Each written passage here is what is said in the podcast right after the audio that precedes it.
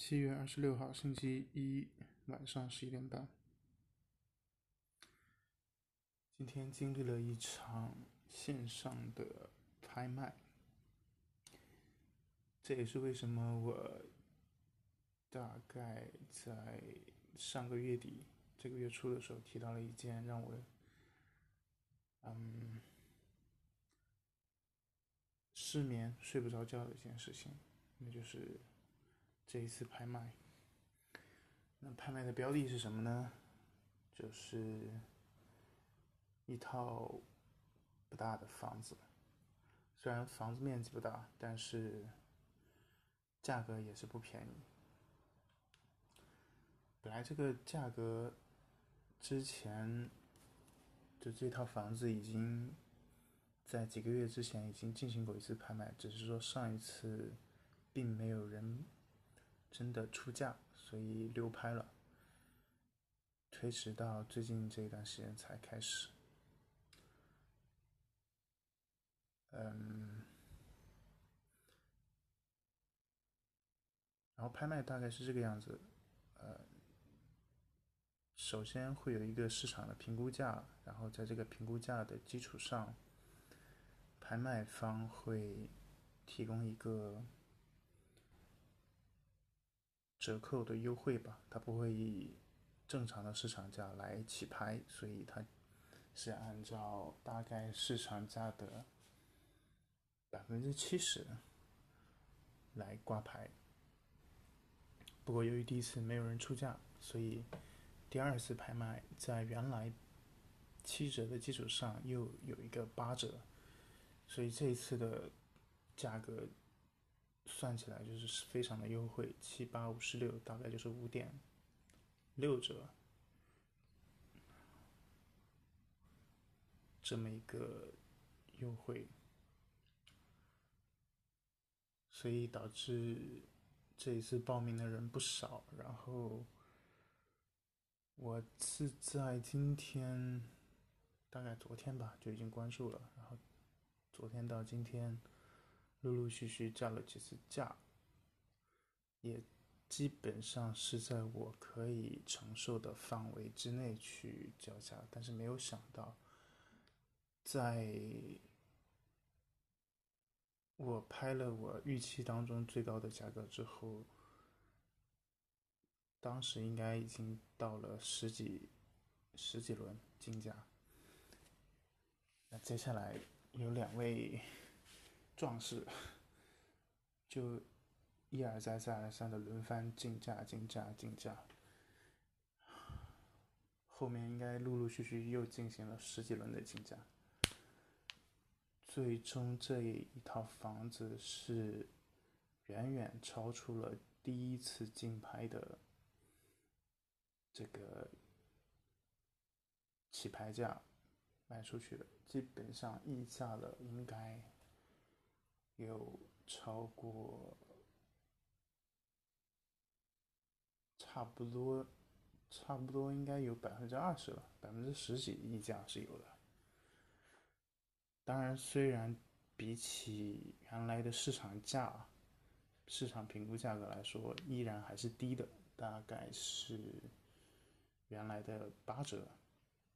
就是这个价格从起拍价最早。第一轮是七折，市场价的七折起拍，然后没有人买，然后又变成了市场价的五六折。第二次竞拍，然后一次一次往上累加，变成了原价的市场价格的八折。所以在原来的基础上，如果按市场价来说，就是增长了百分之十卖出去了。唉，其实，在参与这个竞拍的时候，我自己也在想，就是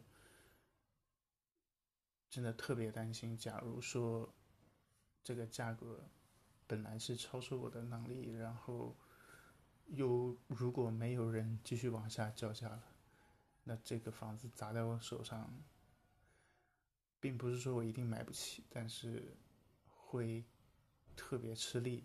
这种情况下，值得吗？就会提心吊胆。真的是特别紧张吧，非常非常的心跳加速，真的是。之前是睡不着，那是因为想着，哎，假如我拍到了，那我就想着怎么去布置啊，怎么去装修啊，查了好多好多的资料，所以半夜睡不着。啊，这一次真的参与的时候，玩的真的是轻佻，而且其实这套房子对于在北京的人来说。已经不算是什么很贵的房子了，其实已经是说的不好听一点的，可能已经是白菜价了。但是对于普通的工薪阶层来说，依然还是有了压压力的，并不是那么简简单单、轻轻松松就能够承担的。所以虽然我参与了几次交价，但还是很谨慎的。呃，一旦它超出了我心中的那个预期价格了之后，我就已经放弃了继续竞拍的想法。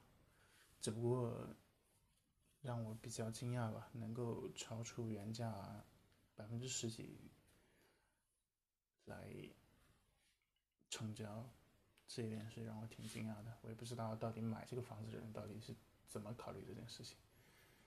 是真的不缺钱呢，还是压根就没想好？或者是因为这种竞拍的氛围导致不太理智的一直往上叫价？不知道到底是什么一种情况，说不好。不过我看到了最后竞拍下来的那个人名，是一个叫蔡。卓伦的一位大哥，嗯，恭喜他。不知道算是捡了个漏呢，还是还捡了个烫手山芋。嗯，然后想了一下，如果是作为竞拍方，就是这个平台方，其实他可能更加乐见这样子的情形，就是第一次。不，就是给的价格没有那么吸引人，然后流拍，然后第二次给的价格特别吸引人，然后最后的结果远远超出了原来第一轮的价格。对于平台方来说，应该是非常乐于见到这种情况的，因为这样可以产生更高的竞拍收益，对不对？唉，而且我自己在网络上搜寻的时候也发现了。有有一些相关的介绍，确实经常会发生第二次，就假如第第一次流拍，第二次拍卖会拍出远远比第一次价格更高的一个成交，所以拍卖这个东西真的是，嗯，水还有点深吧，还得需要。多去收集、了解一些相关的知识，可能才，哎，不会被坑吧。当然，如果不差钱的话，这个拍卖也就无所谓了，使劲拍就对了。行吧，今天就分享这么多。晚安